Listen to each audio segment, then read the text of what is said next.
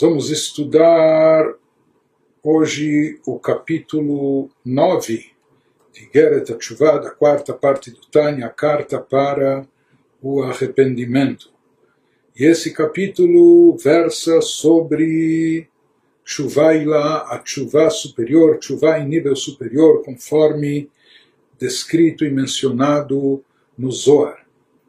E apenas lembrando, introduzindo que no capítulo anterior, no, final do capítulo anterior, Walter Rebbe nos trouxe uma passagem, uma citação do Zohar, na qual se diz que chuva lá, chuva a nível superior, que consiste em fazer retornar a chamada letra rei superior, que é a primeira letra rei do tetragrama, ela é chamada de rei superior, restituí-la ao seu devido lugar, e a letra rei superior, a letra rei inicial do tetragrama, ela indica o atributo divino de Piná, de compreensão, de entendimento. Por isso, nós falamos que essa chuva a nível superior, ela se manifesta, se expressa através de entendimento e compreensão no estudo da Torá, de dedicação intensa no estudo da Torá, com amor e temor a Deus imbuído dos sentimentos sublimes de amor e temor a Deus. E o Zohar explicou que esse é o significado, inclusive, da palavra biná em hebraico, que pode ser dividida ao meio, formando ben yud kei, filho ou seja, que Biná é chamada como a mãe, e da mãe se derivam os filhos, cada um dos filhos, filho de Yud Kei, ou seja, o que é derivado de, da, da, da Sefirah de Yud, Chokhmah e de Rei Biná, da sabedoria e entendimento, da compreensão e aprofundamento na ideia da grandeza de Deus no estudo da Torá, etc. Disso se deriva os filhos, os filhos seriam aqui os sentimentos de amor e temor a Deus, Biná, Ben Yud Kei, esse seria o filho gerado pelo entendimento e compreensão da grandeza de Deus. E isso está associado com chuva superior. Chuva a nível superior consiste em estudar Torá com alta consciência da santidade da Torá, com anulação do indivíduo perante a divindade presente na Torá, sabendo que a Torá é a sabedoria e vontade divina, e que esse estudo seja imbuído de sentimentos sublimes de amor e temor a Deus. Agora, no capítulo 9, o Alter Rebbe elabora mais essa ideia e vai nos explicar alguns pontos que aparentemente necessitam de esclarecimento nessa citação do Zohar. Quando nós falamos que o Zohar explica que a palavra, o termo hebraico biná, significa ben yud kei, ben seria filho, como o derivado, aquilo que é derivado do Yud-Kei. Yud-Kei são as duas sefirot de cunho intelectual, e que nós falamos que delas se derivam os sentimentos e as emoções, o plano emocional, que é gerado, estimulado pelo intelectual. Então ele, ele, nos explicou que o temor e amor a Deus derivados de, especialmente de Biná, então eles estão associados ao próprio termo Biná, na palavra hebraica, Binah ben Yutkei, ben, aqui o filho, aquilo que é o resultado, o derivado dessa fusão de Yutkei, de Chokhmah com Binah, e particularmente de Binah, está indicado no próprio termo Binah. E ele vai nos explicar, uma vez que os sentimentos já são emoções. Né? Então, aparentemente, no próprio tetragrama, talvez fosse mais apropriado associá-los à letra Vav, que a letra Vav indica os seis tipos de atributos emocionais. Mas aqui não, ele nos diz que eles estão, eles estão insinuados na própria letra Rei. A letra Rei indica Binah, que é um atributo uma força intelectual, mas mesmo assim ele inclui aqui as emoções dentro do atributo intelectual de Binah. Também na sequência do capítulo ele nos diz que aquilo que está escrito no Zohar, que chuva ilá, chuva superior, consiste em dedicar-se à Torá, ocupar-se do estudo da Torá com amor e temor, imbuído de amor e temor. Mas interessante que aqui ele nos frisa o Zohar, e isso o Alter vai nos explicar, que Tshuva Ilaha, Tshuva a nível superior, não consiste apenas em despertar dentro de si amor e temor intensos a Deus. Ele nos fala que Tshuva lá consiste em dedicar-se à Torá com amor e temor. Por que, que amor e temor a Deus apenas e tão somente não são suficientes, não bastam? Por que, que é necessário dedicar-se ao estudo da Torá para produzir esse, essa chuva lá, esse retorno superior para recuperar o nível original da alma antes de ter se incorporado? Isso ele vai nos explicar aqui nesse capítulo 9. Então, as palavras do Alter Rebbe, o Biur Inyan, como שכתוב בזוהר הקדוש בתיקונים בכמה מקומות, דבינה היא תשובה עילה, והאם רובצת על האפרוחים וכולי. Nos diz que nós vamos esclarecer mais nesse capítulo o conceito de chuva superior com base no que está escrito no Sagrado Zohar, em Adendos e no Tikunei Zohar em vários lugares, aquilo que nós já mencionamos anteriormente, que Binah é chuva superior. Isso nós entendemos porque Binah está associada com a letra rei inicial do tetragrama, que é chamada de rei superior. Portanto, quando ela é restituída ao seu devido lugar, ao seu devido estado original e ideal, então essa chuva superior está associada com Biná, e Biná é chamada no Zohar, é a mãe acocorada sobre os passarinhos, na linguagem bíblica em Deuteronômio 22,6, quando se vê a mãe perto dos, do, dos filhotes do, do, dos pintinhos. Então se fala que a mãe se encontra acocorada sobre os passarinhos, ou seja, ela é a mãe, e esses passarinhos são os filhos, e ela está próxima, ela, quer dizer, se percebe, fica claro, evidente que ela é a mãe, porque ela está acocorada sobre os passarinhos. Então ele nos diz que isso que o Zohar nos fala, que chuva lá, chuva superior, eh, está relacionada com o nível de Binah, e não que é um, que é um poder intelectual, e não com, com as emoções com os sentimentos. Mas amor e temor, que também aqui são mencionados por tabela e associados com Biná. É? Biná seria como a mãe dos filhotes, é a mãe acocorada nos passarinhos. Não é? Mas ele nos diz que Tchuvai lá está relacionado com Biná. Ele não enfatiza aqui os sentimentos per si só, mas sim Biná que gera os sentimentos. É? Então ele nos diz existe esse conceito, o que, que essa metáfora está querendo nos transmitir, nos indicar. Existe esse conceito quando nós falamos que a mãe está cocorada sobre os passarinhos, que a mãe está bem próxima dos filhotes. Né? Ou seja, a mãe aqui simbolizando o poder de binar, o poder de entendimento e de compreensão, que gera emoções e gera sentimentos. Ou seja, existem existem emoções e sentimentos presentes na pessoa onde não se percebe nelas o vínculo com alguma ideia racional ou intelectual que deu vazão a essas emoções, que gerou ou estimulou essas emoções. Às vezes as emoções elas estão presentes aparentemente desvinculadas de qualquer fonte, de qualquer origem racional e intelectual. Mas existem emoções onde nelas é perceptível o motivo e a razão, a lógica, o racional que há por trás dessa emoção, desse sentimento, ou seja, um grande motivo e razão para que esse sentimento e essa emoção sejam tão fortes e tão intensos. E ele nos diz que esse segundo tipo de emoção, que está vinculado e permanece vinculado ao intelecto, ao racional que o gerou e motivou, esse tipo de emoção é aquilo que está indicado, insinuado de acordo com o Zohar, na palavra Binah, que significa literalmente entendimento e compreensão, e que o Zohar dividiu ao meio, dizendo Ben Yudkei, filho de Yudkei, ou seja, que há um sentimento que é perceptível que ele é filho, que ele está claramente evidente que ele é derivado de Yud Kei, que são os poderes intelectuais Yud Chokhmah, e principalmente Rei Binah, que é a compreensão e o entendimento, que é como a mãe dos filhotes, que é, é aquela que gera os sentimentos. Então aqui o Alter nos enfatiza que o Zohar está querendo...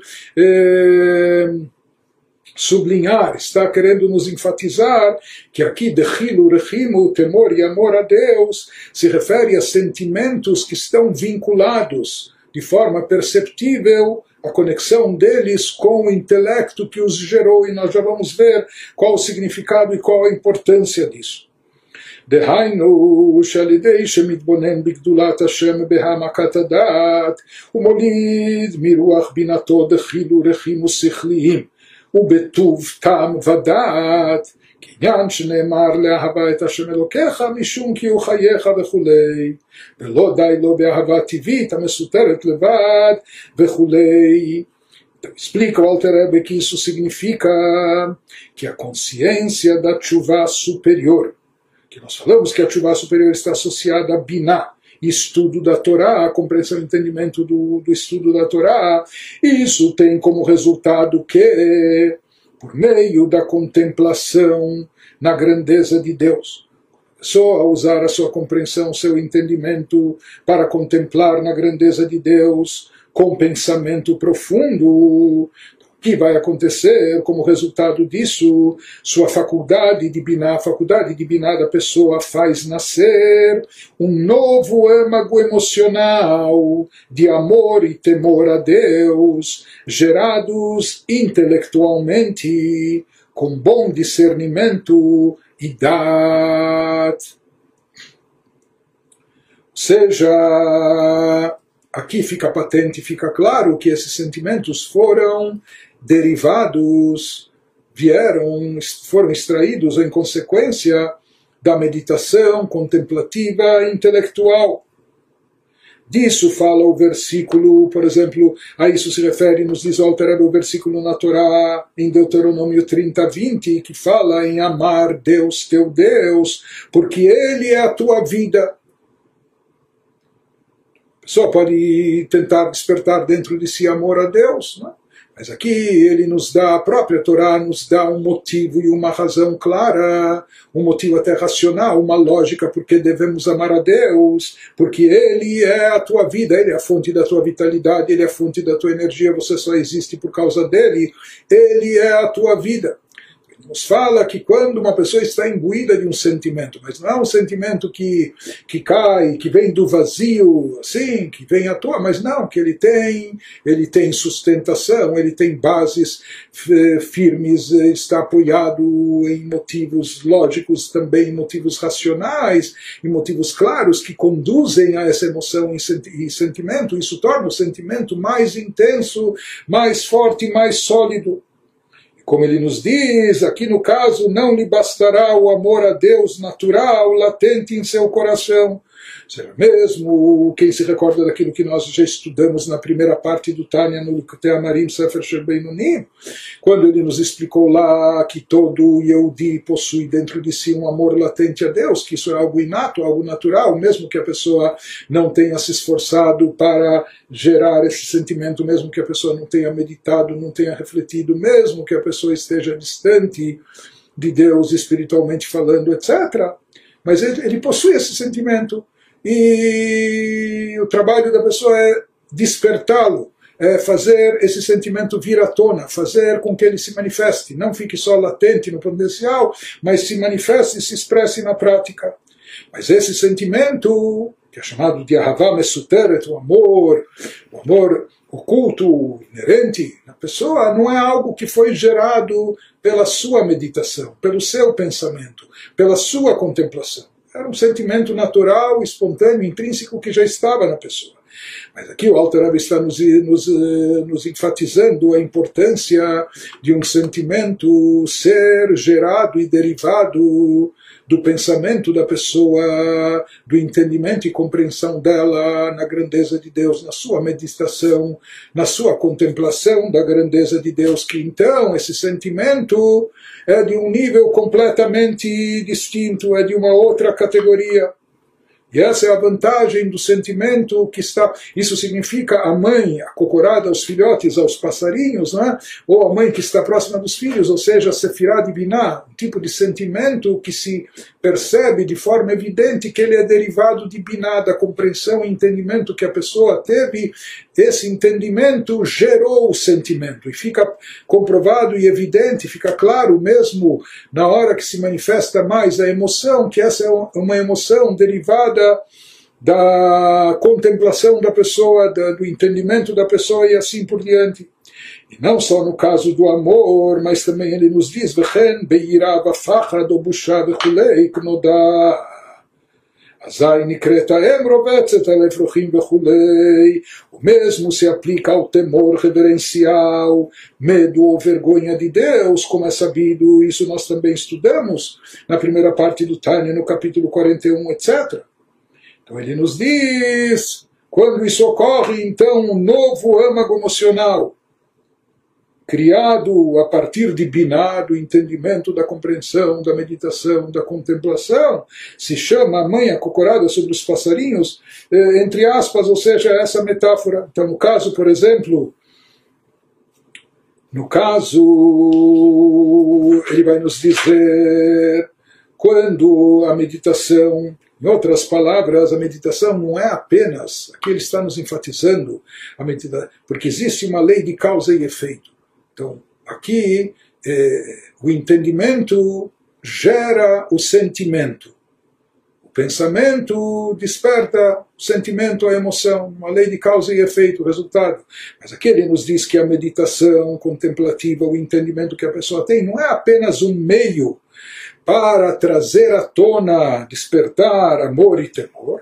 Na realidade, o que ele está nos dizendo é que aqui a meditação, o investimento intelectual, quando a pessoa se concentra nesse assunto, isso desperta uma emoção de outra qualidade, de outro naipe. Ou seja, nas próprias emoções e sentimentos se percebe há um lastro, há, uma consistência, um lastro até lógico, intelectual, racional. Ou seja, isso tem uma razão de ser, tem um motivo, tem um significado. Né? Isso ele nos diz que ocorre quando biná, quando entendimento e compreensão são acionados, estão presentes nas midot, nas emoções, né? algo que as emoções por si só não possuem, não têm. Por isso ele nos diz, mesmo que, que, fosse, que fosse possível gerar sentimentos para Deus, para com Deus, de forma natural e espontânea, sem passar pelo intelecto, e isso é possível conforme nós vimos na primeira parte do Tânia, ou seja, mesmo aquela pessoa que não tem tanta cabeça para meditar, refletir, nós vimos, falamos desse amor inerente, desse amor natural, só que está oculto dentro de cada um de nós. Então, uma pessoa, mesmo sem entendimento e compreensão, eventualmente ele pode despertar sentimentos para Deus, para com Deus, despertar esse amor e também, eventualmente, o temor.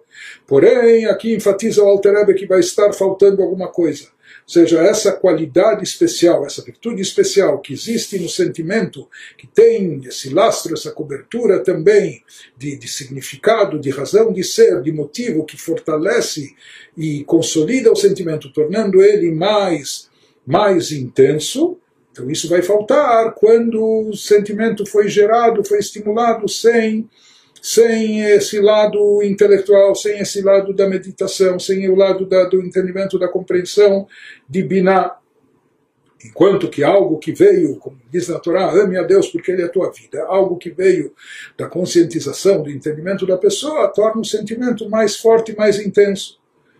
Isso que enfatiza o versículo na Torá, não só ame a Deus, mas ame a Deus com consciência, consciente de que Ele é a tua vida, entenda isso, eh, reflita sobre isso, fique imbuído disso e desperte então um sentimento de amor intenso sabendo que Deus é a tua vida. Em outras palavras, a Torá não está nos dando apenas uma, uma dica e um conselho como chegar ao amor a Deus, como despertar o amor a Deus, mas na verdade a Torá está nos dizendo que tipo de amor, que qualidade de amor nós devemos gerar, um amor consistente, um amor com conteúdo, com razão de ser, consciente de que Deus é nossa vida. E a mesma coisa também em relação ao temor a Deus. Então, ele nos diz aqui que é diferente quando a pessoa sente um temor, ou reverência, ou vergonha, sabendo do motivo e da razão disso.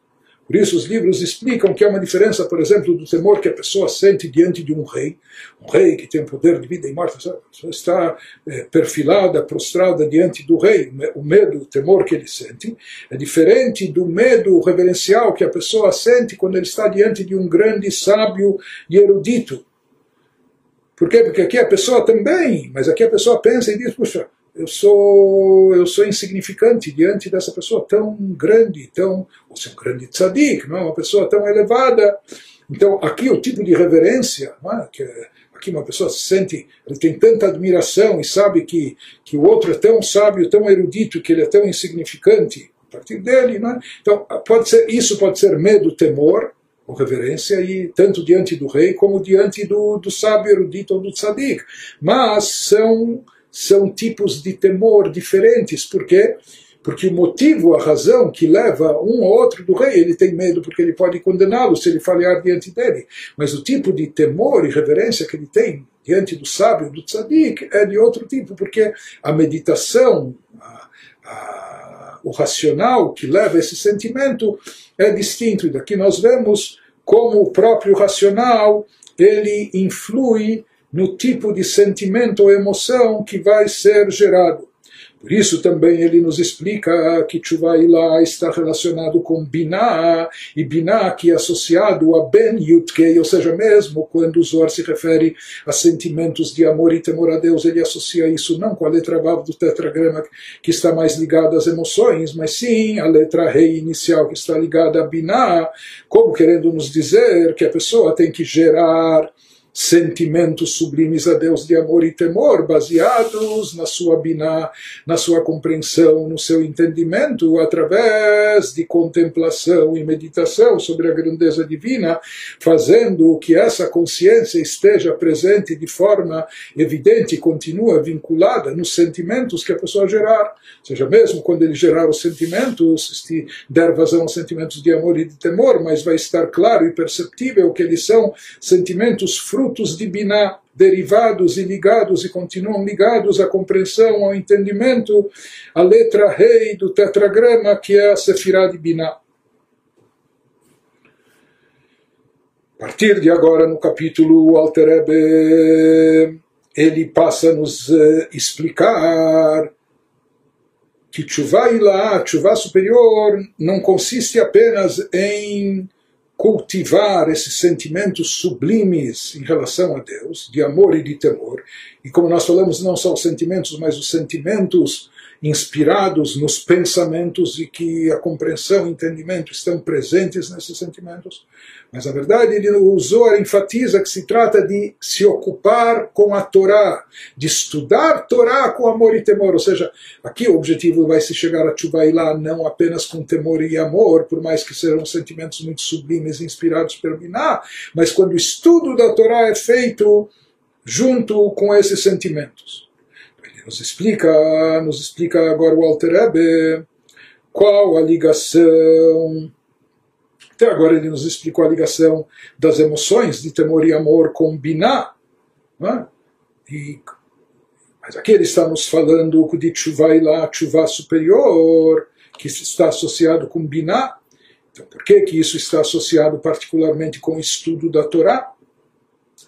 Ele nos diz, uma vez que nós explicamos acima que lá significa fazer a alma retornar ao seu nível original, ao seu patamar espiritual original, como ela se encontra antes de ser encarnada, antes de de se incorporar no plano físico, etc., por assim dizer, usando a metáfora que ele utilizou, o sopro antes de ser soprado, quando ainda está dentro, então a alma, quando ainda está unificada com a essência divina.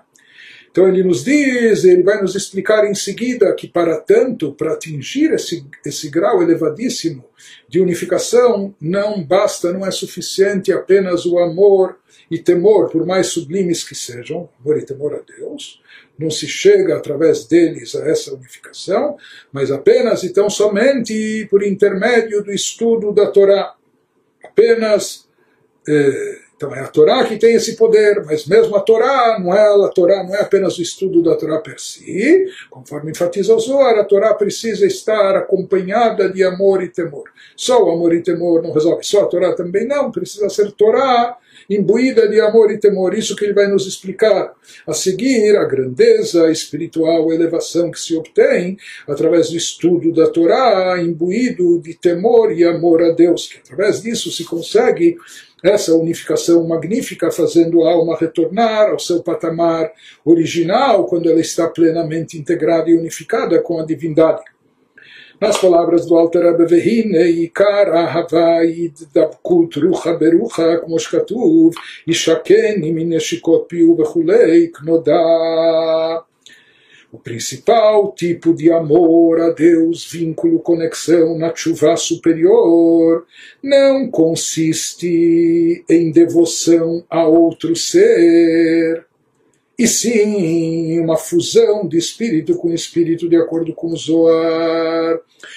Como a gente já explicou na primeira parte do Tânia, mesmo quando há um amor, um amor elevado, mas ainda são podem ser dois seres que se amam e uma pessoa ama, mesmo que não seja um amor eh, que a pessoa queira receber algo, mas sim até dar e doar de si. Mas na linguagem do Tânia, na primeira parte, ainda há quem ame. E aquele que ama, de certa forma, ele também está expressando a sua individualidade. Ele ama. É? Ele tem amor. Outro pode ser pelo seu cônjuge, pelo amigo. Pelo, né? Mas aqui ele nos diz que está se tratando de um nível de conexão espiritual tão elevado na chuva lá, na chuva superior, que não se trata não se trata daquilo que nós falamos, ou seja, não consiste em devoção a outro ser que você ama o outro, no caso, a Deus, aqui se trata, não, a pessoa perde sua individualidade, ele se anula por completo, até que não se diz que ele está amando, mas sim se trata de uma fusão de espírito com espírito de maneira que a pessoa se torna um canal de expressão de Deus neste mundo. A pessoa se anula por completo, não há aqui a sua individualidade, mesmo individualidade espiritual, mesmo individualidade que expresse uma sede e desejo de conexão com Deus, mas ainda há quem deseje, quem queira. Aqui ele nos diz se trata de um nível mais elevado, quando a pessoa se anula por completo e se torna apenas um canal de expressão de Deus nesse mundo.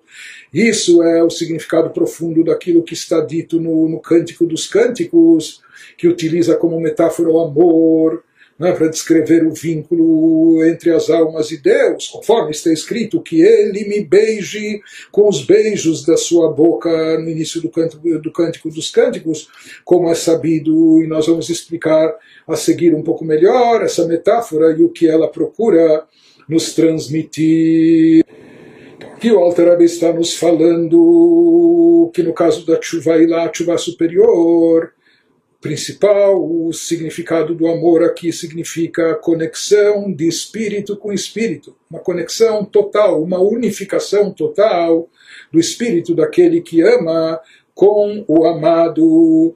Isso ele nos diz.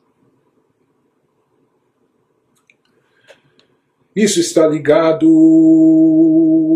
com o estudo da Torá, conforme ele vai nos explicar a seguir. Começando pelo fato que ele nos explica essa, esse exemplo, essa ideia que é trazido no Shirashirim, no Cântico dos Cânticos. Ou seja, aqui nós estamos, ele está querendo nos transmitir o que significa esse vínculo profundo, essa unificação profunda entre a pessoa, sua, o seu âmago, sua essência, com a essência divina. Sobre isso foi dito que ele me beije com os beijos de sua boca, que nisso se expressa, se manifesta o amor a Deus, e nós vamos ver o que significa esse beijo, uma unificação total da pessoa com todo o seu ser, com todas as suas forças, com todas as suas propriedades, capacidades, vincular e unificar tudo isso a Deus. Nós vamos ver que isso é o vínculo, isso está ligado com a chuva e lá com a chuva superior, que significa essa unificação total e completa com a divindade, com a essência divina. Isso se expressa, se manifesta quando esse amor consiste, quando esse amor se constitui dessa forma, dessa maneira, onde todas as forças da pessoa, todas as, as, formas de expressão da pessoa, todo o seu ser estão plenamente unificados com Deus. Então, segue nos explicando o Alter. Então, esse é o conceito do beijo entre aspas, não é? Uma vez que nós falamos que o principal no amor aqui é a união de espírito com espírito, espírito do, do daquele que ama com o amado. Então, por que, que o, beijo ele simboliza isso? Através do beijo, nós temos falado muito do sopro daquilo que está no âmago, o alento que está dentro, o que depois que ele sai, mas se diz que através do beijo, é? conforme ele nos fala no versículo que ele me beije com os beijos de sua boca, através do beijo se unifica o alento, é? o sopro de um com o outro. O sopro que representa aquela parte mais profunda do ser, daquele que ama, se unifica com o sopro do amado, ou seja, que é, isso representa uma fusão, uma unificação do âmago, da parte mais profunda de cada um com o outro, com o amado. Segue o Alter Rabbi nos diz, Ve'alzen nemaru vechol nafshecha שהם הם כל חלקי הנפש, שכל ומידות ולבושיהם, מחשבה, דיבור, מעשה, לדווקא כולם בו יתברך. Nos diz o Alter Rebbe, por isso foi dito, amarás a Deus com toda a tua alma, Deuteronômio 6.5, que isso significa uma unificação plena, completa, isto é, com todas as partes da alma. A pessoa deve se unificar com Deus com todas as partes da alma, seja os poderes intelectuais, como os emocionais, e também as suas vestimentas, as chamadas vestimentas entre aspas da alma, que são pensamento, fala e ação, ligando-os todos, intelecto, emoções, pensamento, fala e ação, ligando-os todos a Deus. Isso vai produzir essa unificação plena, completa, né, do, com, com o ser amado. Nós vamos, já vamos ver no que se reflete isso, como, como, como isso se manifesta, como se operacionaliza isso. Isso que ele nos diz que o amor a Deus, de acordo com o Shema, o versículo da Torá, ele tem que se expressar com toda a alma. Ou seja, a pessoa consagrar e voltar a Deus, levar a Deus tudo que ela tem, todos os seus poderes, não só dar o melhor de si, mas tudo de si, todos os poderes internos da sua alma, poderes intelectuais, emocionais, como também as chamadas vestimentas da alma, pensamento, fala e ação. E nós vamos ver em seguida como que através da Torá e das mitzvot, através deles nós vinculamos e ligamos todas as partículas, todas as partes, expressões da nossa alma a Deus, ligamos isso com Deus. Porque assim como esses poderes intelectuais, emocionais, ou pensamento, fala e ação existem na nossa alma, da mesma forma, por assim dizer, eles existem acima na divindade, conforme ele vai nos explicando. Dehainu, então aqui ele vai nos dizendo como produzir essa unificação total e completa com Deus. Dehainu, Amidot bemidotav itbarach, ma'urachum vechulei.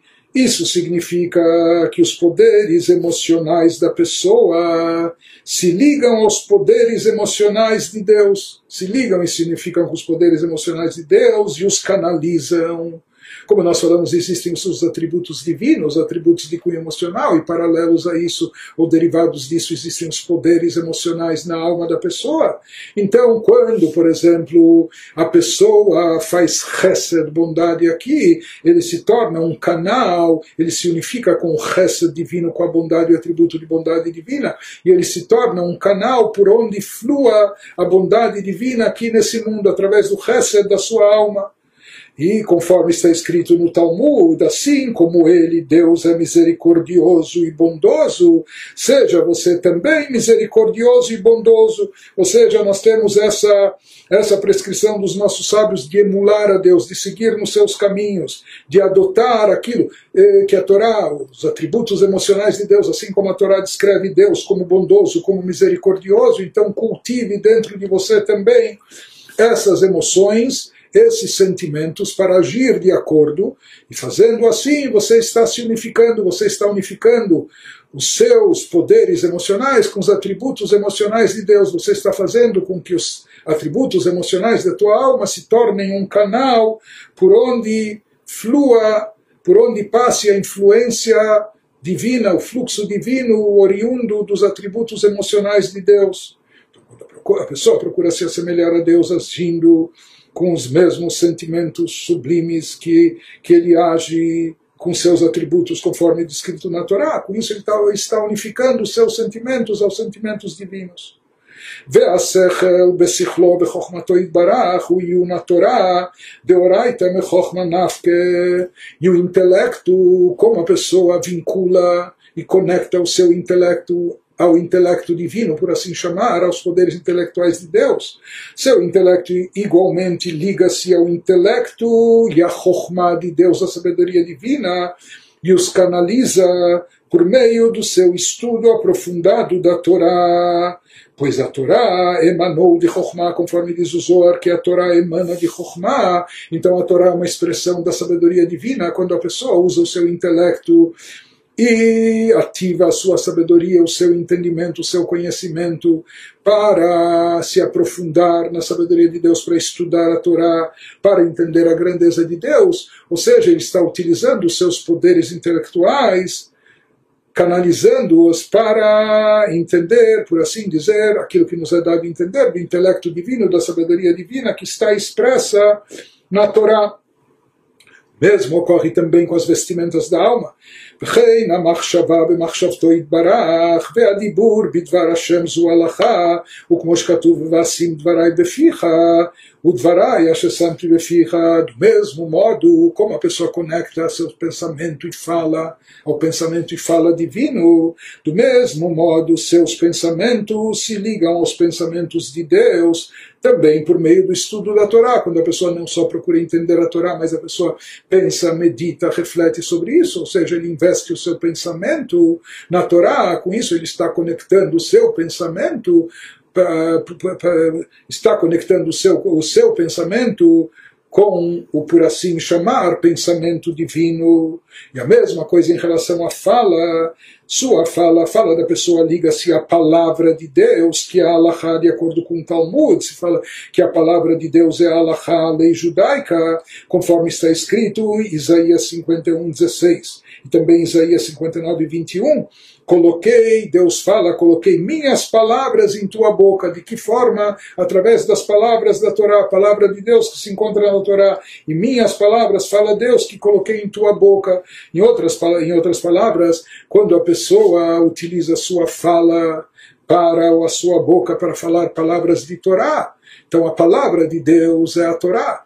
E aqui, quando a pessoa coloca na sua boca as palavras da Torá, então existe essa fusão, essa união. A sua fala, as suas palavras estão sendo as mesmas palavras de Deus, ou a sua boca está dando vazão para que flua através dela a palavra de Deus, o estudo da Torá. והמעשה היא התרסר vestimenta da alma que é a ação, מעשה הצדקה להחיות רוח שפלים, כמו שכתוב כי ששת ימים עשה השם וכולי, כנודע במקום אחר, quando as ações da, da pessoa ligam-se a Deus e canalizam a sua ação, qual é a ação de Deus, o que Deus faz, aquilo que nos descreve a Torá, que é caridade, assim como está escrito em Isaías 57,15, vivificar o espírito dos humildes. Deus pratica caridade, Deus dá vida e energia para aqueles que são carentes, etc. Como está escrito pois em seis dias Deus fez os céus e a terra, conforme explicado em outro lugar, conforme se explica no Tânia, é? ou seja, que Deus, o ato de fazer significa fazer bondade, Deus é altruísta, Deus não tinha necessidade nem do mundo, nem da criação das criaturas, não me fazia falta, isso não lhe complementa e etc. Por que, que Deus fez tudo isso? Porque Ele é bom e a natureza do bem é fazer o bem para beneficiar as criaturas. Ou seja, Deus, o que Ele faz, o que Ele faz, porque fazer em geral é algo para fora, é? para mais alguém, etc.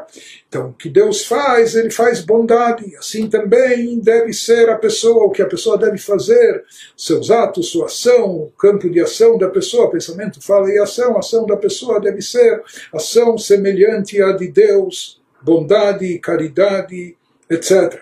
Ou seja, assim como no campo da ação a gente fala que Deus faz descer, ele condensa a luz infinita divina fazendo-a descer para dar origem a criaturas, a seres e vivificá-los, fazendo-os existir e mantendo-os vivos, etc. Isso que está escrito no Gênesis, que em seis dias Deus fez os céus e a terra, origem da vida, etc. E a mesma coisa, isso significa né, que céus, terras, criaturas não têm vida própria, não têm existência autônoma. Isso nos remete às criaturas ou aos seres que são necessitados ou são carentes, que não têm recursos próprios. Então, nós também, quando nós nos voltamos a eles, quando nós agimos em prol deles, fazendo bem para eles, etc., nós estamos emulando, seguindo os caminhos de Deus, agindo como Deus age. Por isso, através da prática da tzedakah que a pessoa faz aqui, beneficiando o necessitado, com isso ele também se vincula, ele vincula a sua ação à ação divina.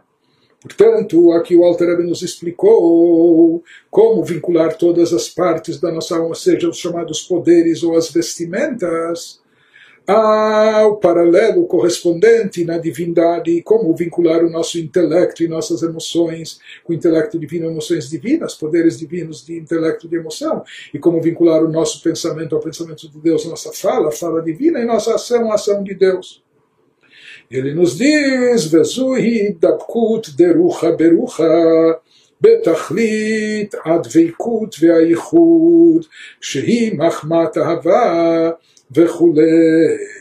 Todos os exemplos acima ilustram aquilo que o Zor chamou de fusão de espírito com espírito, uma unificação total e plena em ligação e fusão absoluta no nível da chuva superior, que se obtém ou no que consiste a chuva superior nessa unificação plena, total e completa porque a chuva superior consiste no serviço divino por meio do amor.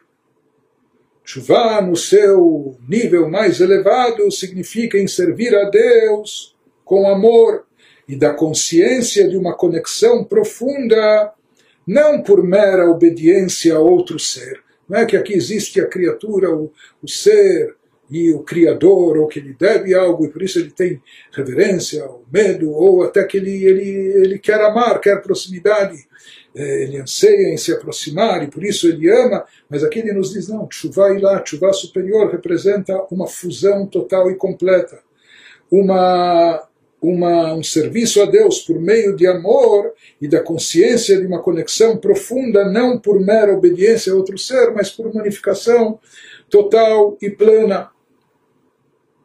Seja, por um lado, ele nos falou anteriormente que esse vínculo com Deus não vem apenas através do sentimento, apenas através do sentimento sublime de amor, que é necessário ter o estudo da Torá e o cumprimento das mitzvot. Mas, por outro lado, ele nos fala que essa unificação plena e completa que se obtém através do estudo da Torá, que leva à prática das mitzvot, ele também ocorre em função motivado, imbuído do amor. Por isso, isso que nós falamos, tem que haver o estudo da Torá, que leva à prática das mitzvot, mas ao mesmo tempo tem que haver esse sentimento profundo. Não basta só o sentimento abstrato, sem a consistência do estudo da Torá e prática das mitzvot e vice-versa. Mas ele nos diz então que chuva lá, essa chuva em nível superior, que é tão elevada, que representa essa fusão elevadíssima com o Criador, consiste nisso que a pessoa se dedica a Torá com amor e temor sublimes a Deus, conforme explicado no Zohar. E a partir de agora o Alter vai nos, vai, vai nos remeter. Ele, ele volta àquilo que ele trouxe no capítulo 4, citações de alguns lugares do Zohar, onde aparentemente não há chuva eficaz para o pecado de emissão de sêmen em vão, etc. E lá foi explicado, conforme trazido de outros livros, que a chuva tataá, chuva a nível inferior, não é suficiente, não é eficaz para esse tipo de transgressão, mas que sim é necessário, ou seja, que para para produzir uma chuva completa para esse tipo de transgressão é necessário chegar a chuva e lá, chuva a níveis superior. E aqui ele vai volta esse assunto e vai nos explicar por que que para esse tipo de pecados é necessário chegar até a chuva superior, que ele explicou aqui em cima no que consiste. ולפי שפגם הברית, שפגם הברית בהוצאת זרע לבטלה, ואין צריך לומר באריות, או שאר איסורי ביאה דאורייתא או דרבנן, כי חמורים דברי סופרים וכולי, פוגם במוח, לכן תיקונו הוא דהתעסק באורייתא דמכוחמא נפקא. Diz o Alter o pecado sexual de emissão de sêmen em vão. Certamente as relações sexuais proibidas mais graves, chamadas na Torá de Arayot, ou outras relações sexuais proibidas menos graves, sejam elas bíblicas ou rabínicas, algumas dessas relações é, incestuais ou de adultério têm proibição natural, são proibições bíblicas. Mas depois há outros relacionamentos familiares mais distantes que foram proibidos por ordem rabínica. Mas ele nos diz que, mesmo sendo, entre aspas, apenas por ordem rabínica, isso não torna a coisa menos grave sendo as proibições rabínicas especialmente importantes, pois, eh, de acordo com os nossos sábios no Talmud, as palavras dos escribas, dos escribas aqui seriam os mestres dos rabinos, são ainda mais estritas que as palavras da Torá. Portanto, todas essas proibições, sejam de ordem bíblica ou de ordem rabínica, elas são de fato graves. Mas aqui ele nos diz que elas têm algo em comum, algo de peculiar, quando ele nos fala que todas essas transgressões causaram um dano, espiritualmente falando, causam um dano ao cérebro, ou seja, que o estímulo, a excitação, a vontade, enfim, o desejo paixão que levou a pessoa a cometer esse pecado, isso se inicia através de estímulos que partem do cérebro e, portanto, essas transgressões causam um dano em termos espirituais ao cérebro, do ponto de vista espiritual. Assim está escrito nos livros místicos. E por isso, qual a forma de retificá-las? Uma vez que aqui, assim como o cérebro é o centro de tudo, o centro vital, eh, funcionamento de todo o corpo, e assim como o cérebro também representa os poderes intelectuais, né?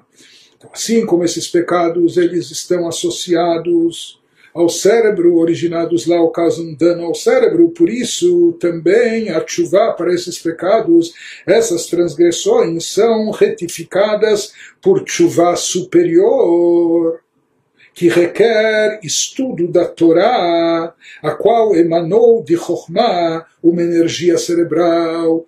E aqui nós começamos a entender por que, que na chuva e lá, chuva superior, não basta apenas, entre aspas, não basta apenas ou somente o amor e temor a Deus, por mais sublimes que sejam, o mesmo amor e temor gerados pelo intelecto e meditação, etc. Apenas isso ainda não é bastante, é necessário ter o estudo da Torá imbuído desses sentimentos. Por quê? Porque a Torá, de acordo com o Zohar, emanou da Chokhmah, a Torá é a sabedoria divina, na Torá está presente essa energia energia cerebral, por assim dizer, e uma vez que aqui esse tipo de pecados estava associado, estimulado, motivado pelo, pelo estímulo que veio do cérebro, e por isso ele também causa um dano ao aspecto por assim chamar de cerebral na espiritualidade do indivíduo. Por isso, seu conserto e sua retificação está, está vinculado e depende do estudo da Torá, está associado intimamente com o estudo da Torá, que é derivado da sabedoria suprema, da sabedoria divina. Então ele nos diz Em outras palavras, ele está nos falando que em termos místicos, outros pecados, eles também, por assim dizer, ferem afetam a espiritualidade da pessoa, porém, eles afetam poderes inferiores na, na alma da pessoa. Por isso, para a retificação daquele dos outros pecados, não é necessário obrigatoriamente chegar até Tchuvá e lá, até essa Tchuvá a nível superior, ou essa Tchuvá que está vinculada e dependente do estudo da Torá, ativando o cérebro da pessoa, colocando todo o intelecto, o cérebro da pessoa no estudo da Torá. Chuvá e lá essa chuva a nível superior, ela é necessária apenas para se obter a chuva completa Sempre, para ter uma chuva completa de qualquer pecado, precisa se chegar até a chuva e lá, chuva a nível superior.